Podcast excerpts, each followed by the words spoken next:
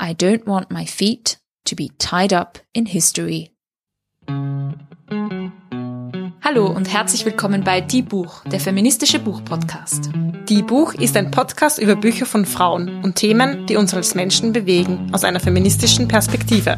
Für Bücherwürmer und Lesefaule, für FeministInnen und alle, die es noch werden wollen. Ich bin Sophia. Und ich bin Julia. Julia, du nimmst uns heute mit auf eine Reise. Und zwar, wenn ich das richtig verstanden habe, auf eine Reise durch die Zeit und über Ländergrenzen hinweg. Ganz genau. Wir reisen einerseits in das Jahr 1989 und wir reisen nach China. Ein Land, das wir bisher im Podcast ja noch gar nicht besprochen haben.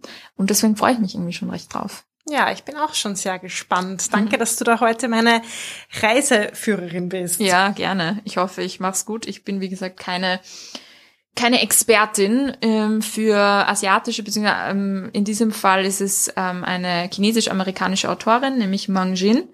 Und ihr Buch heißt Little Gods. Es ist das erste Buch ähm, einer Asian American Schriftstellerin, das ich lese, muss ich ganz ehrlich zugeben. Zeigt natürlich auch was auf.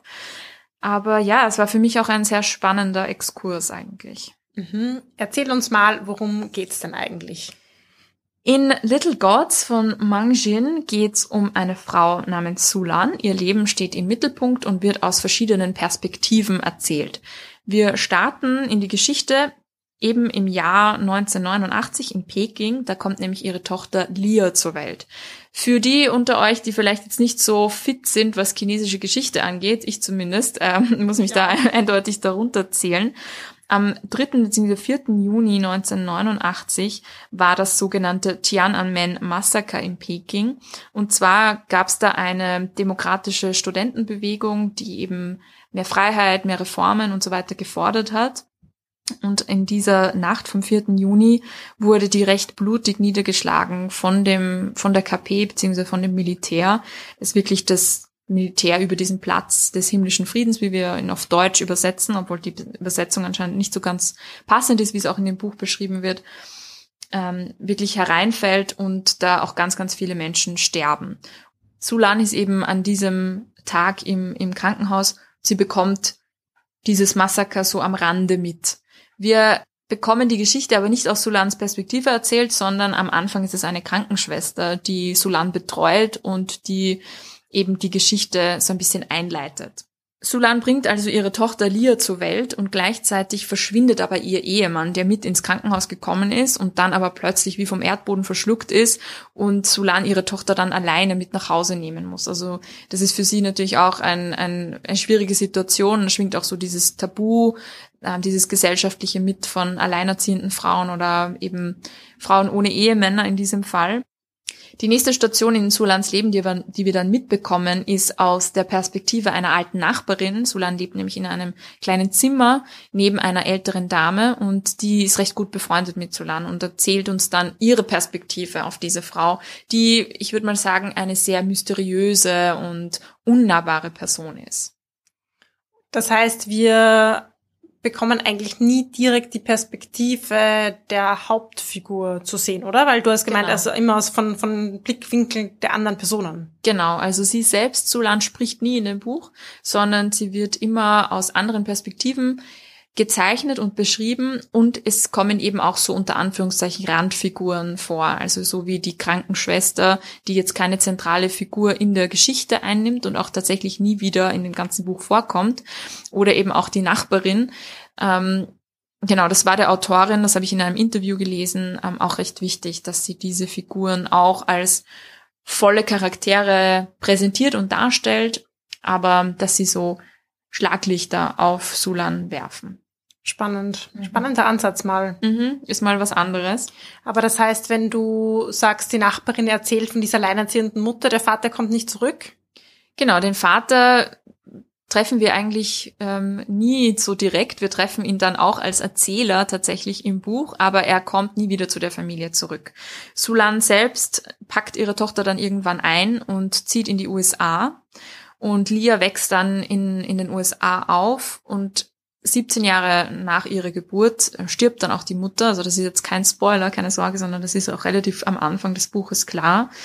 Und Lia ist dann eine weitere Figur, die dann die Geschichte weiter erzählt und vor allem erkennen wir, dass sie eigentlich ein recht distanziertes Verhältnis zu ihrer Mutter hatte. Sie hat eigentlich auch einen ganz anderen Blick wieder auf Sulan und möchte dann nach dem Tod ihrer Mutter eigentlich herausfinden, wer ihr Vater ist, wo er ist, ob er tot ist, ob er noch lebt, auch welches Leben ihre Mutter vor dem Leben in der USA geführt hat. Und sie findet in den persönlichen Gegenständen, Gegenständen ihrer Mutter zum Beispiel eine Adresse in Shanghai, in, zu der sie dann reist. Also sie macht sich zum ersten Mal auf den Weg in das Land, in dem sie auch geboren ist und begegnet dann, und hier schließt sich so ein bisschen der Kreis, auch dieser alten Nachbarin wieder. Also das ist so der Anfang ihrer Geschichte und der Anfang ihres Versuchs, so Licht auf ihre Vergangenheit zu werfen. Mhm. Und es war ja auch im Anfangszitat so ein bisschen drinnen mit der Vergangenheit und die Füße in der Geschichte. Du musst mich jetzt nochmal erinnern, wie das genau. genau gegangen I don't, ist. I don't want my feet to be tied up in history. Genau, das war das Zitat. Und einerseits bezieht sich es natürlich darauf, dass Lia in diesem historischen Moment eigentlich dieses Massakers geboren wurde. Das heißt, sie ist bis zu einem gewissen Grad auch in die Geschichte dieses Landes, ja, oder ihr Leben ist sozusagen auch bis zu einem gewissen Grad in die Geschichte dieses Landes eingeflochten, in ihre eigene Geburtsgeschichte. Dazu ein spannender Fun Fact oder eine, ähm, eine ganz interessante Anekdote, die ich auch in einem Interview gelesen habe. Ich verlinke euch die übrigens alle wieder in den Show Notes. Und zwar ist auch die Autorin Mang Jin 1989 geboren. Und zwar hat auch sie und ihre Familie so eine Verbindung zu diesem, zu diesem Massaker, weil ihr Vater tatsächlich bei der Familie war, weil die bei seiner kleinen Tochter mehr oder weniger und deswegen nicht zu den Studentenprotesten gegangen ist. Und Mangjin ist so dieser Meinung, dass sie dadurch das Leben ihres Vaters gerettet hat, weil er eben bei der Familie geblieben ist und sonst möglicherweise verstorben wäre bei diesem Massaker. Und sie sich dann immer die Frage gestellt hätte, was wäre passiert, wenn mein Vater doch hingegangen wäre. Und so hat ihre eigene Geschichte diesen Stein ein bisschen ins Rollen gebracht und ist so ein bisschen verwoben mit der Geschichte von Lia, weil ihr Vater ja verschwunden ist an diesem Abend. Mhm. Genau, also so kam es dazu und deswegen sind auch Lias Füße so in der Geschichte verankert und verwurzelt. Gleichzeitig hat sie aber gar keinen Bezug dazu, weil sie natürlich in den USA aufgewachsen ist und ihre Mutter da auch recht wenig drüber gesprochen hat. Und die andere Seite ist eben, dass auch Sulan selbst eine sehr kritische Haltung zur Geschichte und zu ihrer eigenen Geschichte auch hat und sie sich eigentlich davon immer lösen möchte. Also das zeigt auch so dieses Zitat, dieses, ich möchte die Vergangenheit eigentlich hinter mir lassen und mhm. ganz neu anfangen. Was natürlich nur bedingt funktioniert, weil der Vater verschwunden ist und verschwunden bleibt wegen dieses historischen Ereignisses. Das stimmt. Also natürlich ist es eigentlich unmöglich, sich davon vollkommen zu lösen. Aber das ist so der, das Thema, das Sulan eigentlich durch ihr Leben begleitet. So wie kann sie sich immer wieder neu erfinden einerseits. Also ich fand es auch sehr spannend. Ich hab, hatte das Gefühl, dass sie wie so eine Gestaltwandlerin unter Anführungszeichen ist. Also jemand, der je nach Lebensabschnitt, aber auch je nach Perspektive ähm, von anderen Personen eigentlich immer wieder sich neu erfindet und auch ganz anders rüberkommt. Also sie selbst ist in recht ärmlichen Verhältnissen aufgewachsen, auch am Land, ähm, hatte irgendwie Schwierigkeiten mit der Schulbildung oder hatte eigentlich dann Glück, dass sie, dass sie ja zur Schule gehen konnte und wurde dann zu einer sehr, sehr guten Schülerin und hat sich dann auch ähm, qualifiziert, um in Shanghai zu studieren. Und in Shanghai hat sie dann ein, ihr altes Selbst total abgelegt und ist eigentlich zu einer sehr modebewussten, schönen, interessanten jungen Frau geworden, eben auch um sich anzupassen, aber gleichzeitig um auch herauszustechen und vor allem um ihr altes Selbst, ihre Familie und all das, was sie da zurückgehalten hat, zurückzulassen. Und dann, als sie mit ihrer Tochter in die USA geht, verändert sie sich wieder total und ihre Tochter Lia nimmt ihre Mutter wieder ganz anders wahr, nämlich als eigentlich sehr zurückgezogene und fast unsichtbare Frau. Das, zumindest habe ich das auch in einem Interview gelesen, auch mit diesem mit dieser Erfahrung der Migration oder der Anpassung unter Anführungszeichen und Integration zu tun hat, dass da viele Menschen oft das Gefühl haben, sie nehmen sich eher zurück, auch um ihren Kindern irgendwie ein, ein anderes Leben zu ermöglichen. Und Sulan hat sich selbst und ihre Geschichte so zurückgenommen, damit Lia mehr als Amerikanerin aufwachsen kann als als Chinesin. Mhm.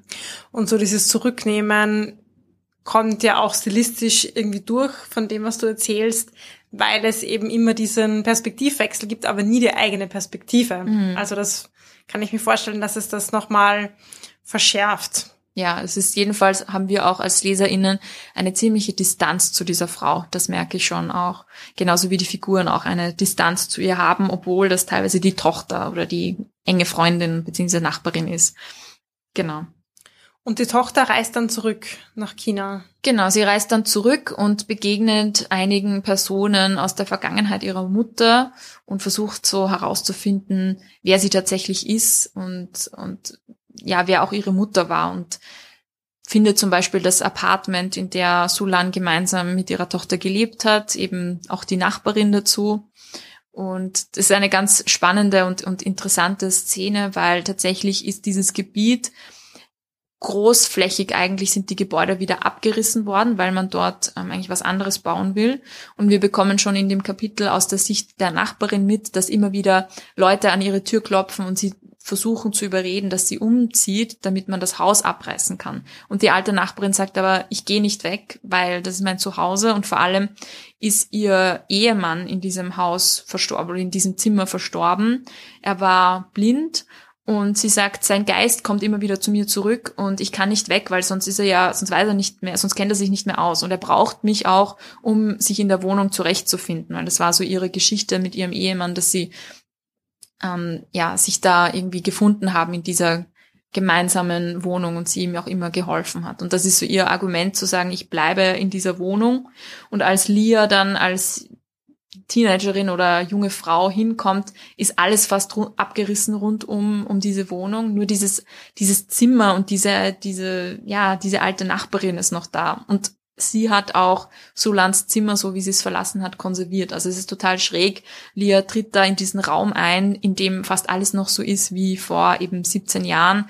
Da hängen noch die Kleider von Sulan im Schrank, da hängen noch die Hochzeitsbilder an der Wand, da sind noch die Kleider von ihrem Vater unterm Bett verstaut. Also ganz, ganz schräg. Sie, sie tritt da wie in so eine Zeitkapsel ein eigentlich. Und ja, also man merkt schon auch an dieser, an dieser Szene, wie das Buch so ist. Es ist sehr bildhaft, es ist sehr auch poetisch geschrieben und, und stilistisch einfach auch sprachlich sehr, sehr schön und mit, arbeitet mit sehr vielen Bildern, die mir sehr gut gefallen haben und spielt eben auch so mit dieser Gegenwart und Vergangenheit und Geschichte und so weiter. Mhm. Ja, alleine wie du es jetzt erzählt hast, mit diesem fast alles ist abgerissen, mhm. nur das ist noch erhalten, da sind sofort ganz viele Bilder. Ganz viele Bilder, ja. Genau, so ist das ganze Buch eigentlich. Also hat mir sehr, sehr gut gefallen in der Hinsicht. Und so das Abreißen und so ist ja auch irgendwie hm, wahrscheinlich politisch irgendwie motiviert. Ist es sehr wichtig im Buch? Auch ja dieser, dieses, dieser Anfangsmoment, dieser historische Moment ist ja auch ähm, sozusagen die Quelle des Buchs. Wie, wie ist das? Ähm, hast du viel über die Geschichte Chinas gelernt? Nicht wirklich. Also ich würde sagen, dass das Buch nicht wahnsinnig politisch ist. Es geht eigentlich um die persönlichen Geschichten, die teilweise mit historischen Ereignissen verknüpft sind. Aber es geht wirklich um diese Familien und Beziehungen und ähm, ich habe nicht wahnsinnig viel über die Geschichte dann gelernt tatsächlich. Aber es zieht sich insofern weiter, als der Vater von Lia selbst auch Interesse oder sympathisiert mit diesen äh, Studentenprotesten und das zwischen Vater und Mutter, also zwischen Sulan und ihrem Ehemann, auch zu Konflikten führt, weil Sulan selbst sehr apolitisch ist und sich eigentlich damit nicht wirklich, dass sich nicht wirklich dafür interessiert und er aber so ein großer Held sein möchte eigentlich und dass die Ehe auch relativ belastet. Also es zieht sich schon weiter, aber es ist kein, kein großes Thema eigentlich im Laufe des Buches. Mhm. Und warum eigentlich Little God? Ja, das ist auch spannend, das habe ich mich auch gefragt. Es kommt im ersten Kapitel, wird diese Phrase mal genannt und zwar sagt das die äh, Krankenschwester, die eben Sulan betreut im Krankenhaus und sie sagt das über die Demonstrierenden. Also sie sagt, diese jungen Leute, die da auf die Straße gehen, diese Studenten, die sich irgendwie einbilden, dass sie jetzt was verändern können, sie versuchen irgendwie Gott zu spielen, sie, sie sind wie kleine Götter, die versuchen, ihr Land irgendwie zu verändern. Also sie sagt das auch mit so einer gewissen Herablassung oder mit so einer auch mit so einer desillusionierten Haltung. Also sie ist nicht wirklich auf der Seite der Demonstrierenden. Sie sieht eben nur, wie die Verwundeten in das Krankenhaus äh, strömen, wie da ganz viele auch versterben und so und sieht das deswegen sehr kritisch. Also ich habe so ein bisschen als auch Generationenporträt gelesen, aber ich habe auch in einem Interview gelesen, dass ähm, Mangjin selber nicht wahnsinnig viel drüber nachgedacht hat, inwiefern jetzt vielleicht dieser Titel auch in größerem Kontext das Buch beschreibt. Sie hat einfach gesagt, diese Formulierung ist ihr irgendwie so hängen geblieben und ist irgendwie von der Seite so hochgestochen, dass sie sich gedacht hat, das wäre eigentlich ein schöner Titel. Natürlich kann man es dann auch noch ein bisschen weiterziehen und sagen, inwiefern sind jetzt alle von diesen Figuren irgendwie so Menschen, die irgendwie versuchen, Gott zu spielen. Zum Beispiel Sulan selbst, sie ist, das habe ich noch gar nicht erwähnt, sie ist Physikerin und versucht so mit mit den physikalischen Gesetzen die, die Zeit zurückzudrehen. Also das ist so ihr, ihr Thema, dass sie versucht, ähm, die Zeit auszusetzen oder, oder an diesem, an dieser Konstante in unserem Leben irgendwie zu rütteln, auch weil sie selbst mit ihrer eigenen Geschichte so hadert. Also könnte man auch sein, dass sie versucht, äh, so ein bisschen Gott zu spielen. Aber das sind eben so Interpretationen, die, ja, man tun, tun und lassen kann, sozusagen. Okay. Und Mong Jin, die Autorin, was ist Ihr Bezug zu China? Weißt du das? Hast du das irgendwie herausgehört bei Interviews oder wie du über sie gelesen hast? Genau, sie ist selbst in Shanghai geboren und als sie fünf Jahre alt war, mit ihren Eltern nach ähm, in die USA gekommen und lebt jetzt in San Francisco. Sie hat in Harvard und am Hunter College studiert und es ist eben ihr Debütroman. Also sie hat davor auch noch nichts geschrieben und hat sich insofern deswegen mit einem Thema beschäftigt, das für sie auch irgendwo naheliegend war. Das ist ja auch immer so ein bisschen die, das Klischee, dass der, dass der Debütroman vielleicht eher mit einem Thema der eigenen Geschichte zu tun hat.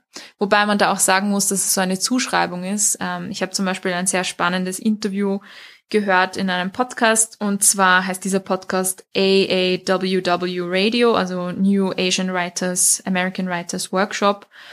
Da den verlinke ich euch natürlich auch, wenn euch das interessiert. Und zwar hat da die Autorin Mong Jin mit einer weiteren Asian American ähm, Schriftstellerin, nämlich Gish Chen, gesprochen darüber, wie es ist, als junge chinesisch-amerikanische Autorin zu schreiben. Also sie sagt, dass zum Beispiel ganz viele Erwartungen auch an sie herangetragen wurden, wie sie schreibt und dass vor allem weiße LeserInnen besonders diese unter Anführungszeichen exotischen Stellen in den Büchern besonders positiv hervorgehoben haben oder in ihrem Schreiben und sie dann eigentlich gesagt hat, ja, ich will jetzt nicht nur irgendwie so Dinge schreiben, die die mit gewissen Klischees oder so spielen oder die besonders unter Anführungszeichen chinesisch sind. Also ich zitiere sie da, ähm, so hat sie es eben beschrieben, sondern sie will darüber schreiben, was sie bewegt und was ihr wichtig ist und was was für sie ja unabhängig jetzt von irgendwelchen Zuschreibungen von außen einfach Themen sind, die sie bewegen. Und ganz oft habe ich auch in der, in der Besprechung des Buches gehört, dass sie diesen unter Anführungszeichen Immigrant Novel, wie er in den USA genannt wird, ganz neu erzählt. Also dass es eine sehr neue Art und Weise ist, auch mit dem Thema von Migration ähm, in den USA umzugehen. Cool. Ja, und ich glaube, diese Klischees und Vorurteile, die du angesprochen hast, das ist etwas, was ganz vielen AutorInnen entgegenschlägt, die zum Beispiel eine Migrationsgeschichte haben oder ja, ich glaube, das hatten wir auch schon mal so, dass dann einzelne Personen als StellvertreterInnen herhalten müssen, genau. weil das ist die eine kurdische Autorin zum Beispiel. Genau. Und genau. ihre, das ist dann, sie ist dann Stellvertreterin für alle kurdischen Frauen in Europa oder so. Genau. Das sagen sie auch in diesem, in diesem Podcast-Interview, dass sie so Botschafterinnen-Status teilweise bekommen haben, was, ja, auch sehr, sehr schwierig ist, weil letztendlich schreiben sie einfach nur und wollen einfach Geschichten erzählen und müssen jetzt auch nicht immer ähm, ihre, ihre ganze, ja, ihre ganze Gruppe unter Anführungszeichen, der sie zugeordnet werden, irgendwie repräsentieren. Das heißt, ich höre so raus, du hast das Buch sehr gern gelesen. Gibt es auch irgendwas, wo du sagst, na, taugt dir nicht so? Ja, ich habe es gern gelesen. Es hat, wie gesagt, eh, wie wir schon besprochen haben, es ist sehr bildhaft, schön geschrieben. Was ich nicht so cool fand, und das ist eine Kritik, die ich auch in einer Review in der Washington Post gelesen habe, wie gesagt, alles in den Show Notes. Und vielleicht wollt ihr da diejenigen, die das Buch noch lesen möchten, vielleicht mal kurz weghören, weil ich kenne das, wenn man, wenn man im Vorhinein eine Rezension liest oder eine Kritik liest und dann sich das Buch anschaut, dann achtet man irgendwie nur mehr auf das. Also ähm, vielleicht wollt ihr das mit einbeziehen. Aber was in der Washington Post zum Beispiel kritisiert wurde, ist, dass das Buch so ein bisschen die Probleme eben eines Debütromans hat. Dass eben, wenn jemand zum ersten Mal einen Roman schreibt, dass es dann so gewisse, ich sag mal, vielleicht strukturelle ähm, Probleme gibt. Zum Beispiel, eben geht es ja ganz stark darum, dass Lia ihren Vater sucht. Das ist aber, das erfahren wir aber erst im dritten Kapitel. Und im zweiten Kapitel, also davor, bekommen wir aber schon die Perspektive des Vaters mit. Das heißt, das bricht so ein bisschen den Spannungsbogen. Ähm, oder die Kapitel sind teilweise recht weit auseinander und dazwischen geht dieser Spannungsbogen oder dieser Plot oder dieser Erzählstrang so ein bisschen verloren. Also das war für mich so ein bisschen ein Problem. Und ich fand auch teilweise, dass die Figuren zwar spannend waren, aber die Dinge, die sie gesagt haben, dann nicht so glaubhaft für mich waren. Also zum Beispiel die Nachbarin erzählt recht viel über die Forschung von Sulan, eben über ihre physikalischen äh, Thesen und so weiter. Und ich hatte dann so ein bisschen das Gefühl, okay, würde die Nachbarin tatsächlich so viel wissen über die Art und Weise, wie Sulan Zeit versteht zum Beispiel. Also das war mir ein bisschen zu viel. Da hätte ich, hatte ich dann das Gefühl, dass das zum Beispiel besser in die in die Perspektive der Tochter gepasst hätte, die eben vielleicht die Mutter mitbekommt oder die Forschung der Mutter mitbekommt. Also das waren so ein paar Dinge, die ich, die ich so ein bisschen schwierig fand. Auch teilweise waren die, die Kapitel aus den verschiedenen Perspektiven recht lang weit auseinander. Also ich habe zum Beispiel ein Kapitel ähm, aus, aus der Perspektive des Vaters war so um die Seite 50 herum und das zweite war dann 100 Seiten später. Also da verliert man so ein bisschen den Blick für die Figur und das war so ein bisschen was mich ein bisschen unter Anführungszeichen gestört hat. Mhm. Aber es ist trotzdem ein cooles Buch und ich würde es trotzdem empfehlen. Mhm ich stelle mir jetzt gerade so ein Flurgespräch vor zwischen der Nachbarin und der Mutter so, ja, und äh, regnerisch heute, ja, und die Zeit. Dann trinken sie einen Tee und reden über die wichtige Forschung. Kann ja auch sein. Kann ja auch sein, ja. Also das, das war auch eine, ein Kritikpunkt in der Washington Post, dass es manchmal so ein bisschen aufgedrückt war, dass die Figuren manchmal so die, die Mouthpieces, also so, dass es ihnen in den Mund gelegt wurde, was die Autorin eigentlich sagen wollte. Also zum Beispiel ein, eine Frage, die Sulan auch dieser Krankenschwester stellt, als sie eben da in den Wehen liegt, ist, Glaubst du an Zeit? Glaubst du, dass es in den Wehen? Ja. Oh, oh Gott. ja, also das eben, das war so ein bisschen hat dann manchmal vielleicht nicht so ganz gepasst, aber es hat mich jetzt nicht krass gestört, weil es wirklich ähm, also die erste Seite hat mich schon voll gepackt. Also ich habe es aufgeschlagen, ich lese dann oft mal, ich habe es im Buchgeschäft eben eigentlich entdeckt und lese dann oft mal so in die erste Seite rein und, und war eigentlich nach den ersten paar Sätzen schon überzeugt, dass es mich, dass mir gefallen würde, einfach auch stilistisch. Deswegen, ja, kann man das, finde ich, auch verzeihen. Und wenn sie, sage ich mal, auf diesem Niveau anfängt, dann, dann kann ich mir vorstellen, dass Manjin auch ganz spannende Bücher noch weiterhin schreiben wird. Cool. Und wenn sie in ein paar Jahren die große Bestseller-Autorin ist, dann sagen wir, und ihr erstes Buch haben wir schon besprochen. Das haben wir schon besprochen, ganz genau. Cool. Tatsächlich kommt auch ein neues Buch schon raus. Also dieses Jahr wird ein, ein Kurzgeschichtenband von ihr rauskommen. Also vielleicht schauen wir uns das dann auch an. Ne? Cool, guter Tipp. Ganz genau. Ja, mein Problem ist eh immer, wenn du ein Buch vorstellst, das ich nicht gelesen habe, dann denke ich mir, ach ja, das will ich lesen. Und dann denke ich mir, na, aber wenn es ich lese, dann kann ich es gar nicht im Podcast besprechen. Das stimmt, das stimmt. Das ist immer schwierig, weil ich habe so viele coole Tipps von dir und ich weiß nicht, wann ich die dann alle lesen soll. Aber vielleicht ähm, von der gleichen Autorin das zweite Buch. Ja, aber dieselbe Autorin zweimal im Podcast machen vorzustellen, wir auch nicht, machen wir noch nicht so wirklich, ja. Ja. Vielleicht dann bei der 500. Folge ist es dann okay. Ja, dann starten wir wieder von vorn. Genau. Nur umgekehrt. Und dann vergleichen wir, drehen wir, wir die Zeit haben. zurück. Was für eine Idee. Stell, stell dir mal vor, wir sitzen in, in 20 Jahren da und ähm, unsere 20 Jahre älteren Ichs ähm, besprechen dann die gleichen Bücher. Ich glaube, wir würden wahrscheinlich komplett was anderes sagen. das wäre sehr, sehr spannend, ja. Das kann ich mir gut vorstellen. Das passt sehr gut zu diesem Buch auch. Cool. 20 Jahre später und wir drehen die Zeit zurück und die Geschichte. Wenn es in 20 Jahren überhaupt noch Podcasts gibt. Stelle vor, in 20 Jahren, da steigen wir alle nur ins Metaversum ja, ein und sitzen genau. sowieso zusammen auf einem virtuellen Tisch. Denkst du, was, pff, Podcast kann man nur anhören? Podcast muss man schmecken und riechen und ja, dann macht man ja, hm. aber ich glaube, ja, vielleicht gibt es keine Podcasts mehr, aber ich bin sicher, es gibt noch Bücher. Na, das auf alle Fälle. Die werden wir nicht abschaffen. Nein.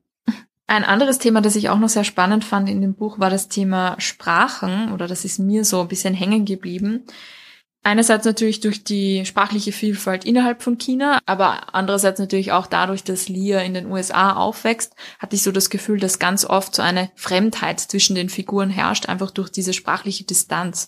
Also Sulans Muttersprache zum Beispiel ist ein Dialekt, der aber gar nicht geschrieben wird und häufig von ähm, AnalphabetInnen ähm, gesprochen wird. Und sie selbst lernt dann relativ spät erst die Standardsprache, mehr oder weniger, und ist dann wie so eine zweigeteilte Person, wie so ein, sie hat so ein geteiltes Bewusstsein irgendwo ähm, zwischen dieser ihrer Muttersprache und dieser Standardsprache. Und dann gibt's natürlich in Shanghai noch einen eigenen Dialekt. Und als Lia zum Beispiel zurückkommt nach Shanghai und sie hat zwar schon ähm, Mandarin gelernt, aber den, den Dialekt vor Ort den, den regionalen Dialekt kann sie überhaupt nicht und stößt auf so ganz viele Sprachbarrieren. Das fand ich irre spannend. Also wie innerhalb natürlich eines Landes, aber auch innerhalb von Familien und wirklich Mutter-Tochter-Beziehungen oder Beziehungen zwischen Ehemann und Ehefrau so viel Fremdheit und Distanz da sein kann, einfach auf, aufgrund dieser Sprachbarrieren. Also irre, irre spannend.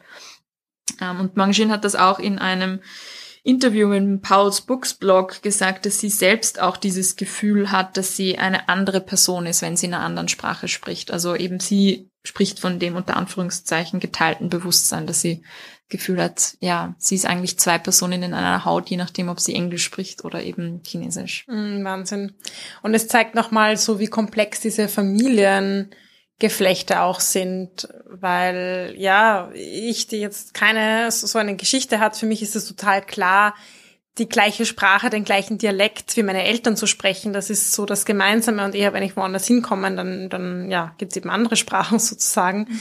Aber auch nochmal dieses, okay, in ein anderes Land migriert plus da nochmal verschiedene Sprachen im Heimatland zurückkehren und da gibt's wieder verschiedene Sprachen. Ja, spannend und, und sehr komplex und ich kann mir vorstellen, dass es auch so auf der Suche nach der eigenen, ja, irgendwie, wo komme ich her, wo will ich hin, wer bin ich, diese Fragen, die wir uns alle stellen, da nochmal eine ganz andere ähm, Ebene aufmacht. Hm, das stimmt.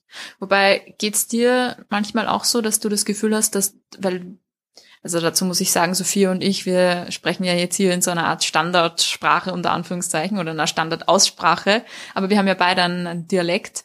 Ähm, Geht es dir nicht auch so manchmal, dass du das Gefühl hast, das sind zwei verschiedene Kategorien in deinem Kopf oder gar nicht so sehr? Dialekt und Standardsprache? Mhm.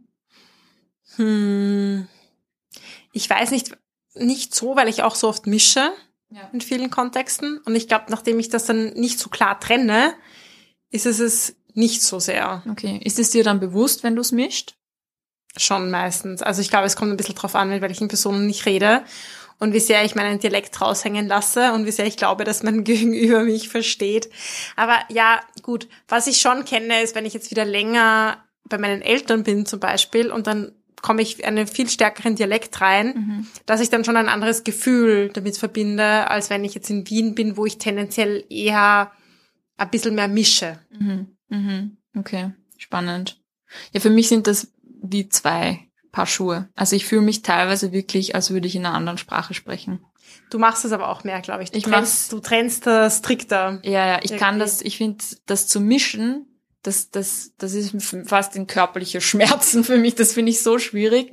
Ich habe eben auch so Kontexte, wo ich so recht unter Anführungszeichen wienerisch rede irgendwie. Das hat sich irgendwie so eingebürgert. Und dann Kontexte, wo ich eben vor allem mit Leuten aus derselben, die aus derselben Region kommen, die denselben Dialekt sprechen oder auch einen anderen Dialekt. Also wenn ich zum Beispiel mit jemandem aus der Steiermark spreche, der einen Dialekt hat, dann kann ich nicht nicht im Dialekt reden. Ähm, ganz schlimm wird's dann, wenn ich, wenn zwei Personen da sind, eine spricht Dialekt, eine nicht. Dann Komplette ist für mich der. Horror einfach die Horrorsituation, weil ich das Gefühl habe, dass ich dann irgendwie meiner Heimat gegenüber nicht loyal bin, wenn ich dann in der Standardsprache weiterspreche. Und ich fühle mich so ganz beobachtet. Also es ist total, für mich ganz komisch irgendwie. Mhm. Ähm, ja, aber ich finde es ein, ein super spannendes Thema und auch wenn man, es gibt ja auch viele Leute, die irgendwie gar nicht mit diesem Thema Dialekt versus Standardsprache irgendwie aufwachsen und dann zum Beispiel nur in der Standardsprache sprechen oder die nur kennen, finde ich das eigentlich irgendwie auch ganz cool. Also ich fühle mich manchmal ein bisschen bilingual, auch wenn äh, einfach auf, aufgrund dessen, auch wenn man natürlich jetzt im Kontext von China da nur schwach lächeln kann, wenn man hier von Bilingualität spricht. Aber so fühlt sich zumindest manchmal an. Ja, und eh, ich glaube, wenn, wenn, wenn das für uns beide schon ein Thema ist, wo wir quasi von Oberösterreich nach Wien und zurück in unserem Mühlviertler Dialekt manchmal ähm, komplett Müssen wir noch mal verwirrt kurz sind. auspacken. Komm, zeig ein wenig her. Okay, So geht das. jetzt, jetzt müssen wir mal gescheit reden, Julia. Wir nehmen so geschert wie die Werner. Ja, so gescheit wie die Werner. Gut, okay. Dialekt. Dialekt aus. Schau, wenn wir beide schon so verwirrt sind, Ja, genau. ähm, ja, das ist natürlich ganz andere Ebene in einem riesigen, riesigen Land äh, wie China plus Familienhistorie dazu. Puh. Ja, aber ich fand's sehr, sehr spannend und habe auch das Gefühl gehabt, ich würde mich gern mit diesem Thema Sprache in China irgendwie mehr beschäftigen. Hm. Kommt auf die To-Know-List. To know list, to learn list. To learn. ja, danke für diese Reise. Ja, ich hoffe, es, ich hoffe, dass die, die erste Reise in, nach China war, war für euch okay. Ähm, wie gesagt, ich bin schon gespannt und würde mich auch gern mal anderweitig damit beschäftigen. Also ich habe, hat mich doch sehr, ja, hat mich sehr interessiert. Ich sehr Mhm. cool. Ja, wenn ihr Tipps habt, auch zu Büchern, zum Beispiel aus China ähm, oder andere Länder, wo sie sagt, boah, die haben die ja noch nie besprochen, dann gebt uns Bescheid. Ich habe auch letztens ein Buch von einer chinesischen Autorin gelesen und ja, irgendwie, ich habe es überhaupt nicht so, ich habe da überhaupt keine Nähe zu diesem Buch aufbauen können. Okay, okay. Ähm, das ist ja auch immer interessant. Mhm. Hat deswegen nicht in diesen Podcast geschafft, aber Okay. ja, Ja, Tipps für Little Tipps Gods die- jedenfalls schon. Also Ja. das kann ich euch jedenfalls noch empfehlen. Genau. Und wir freuen uns auch immer über Tipps.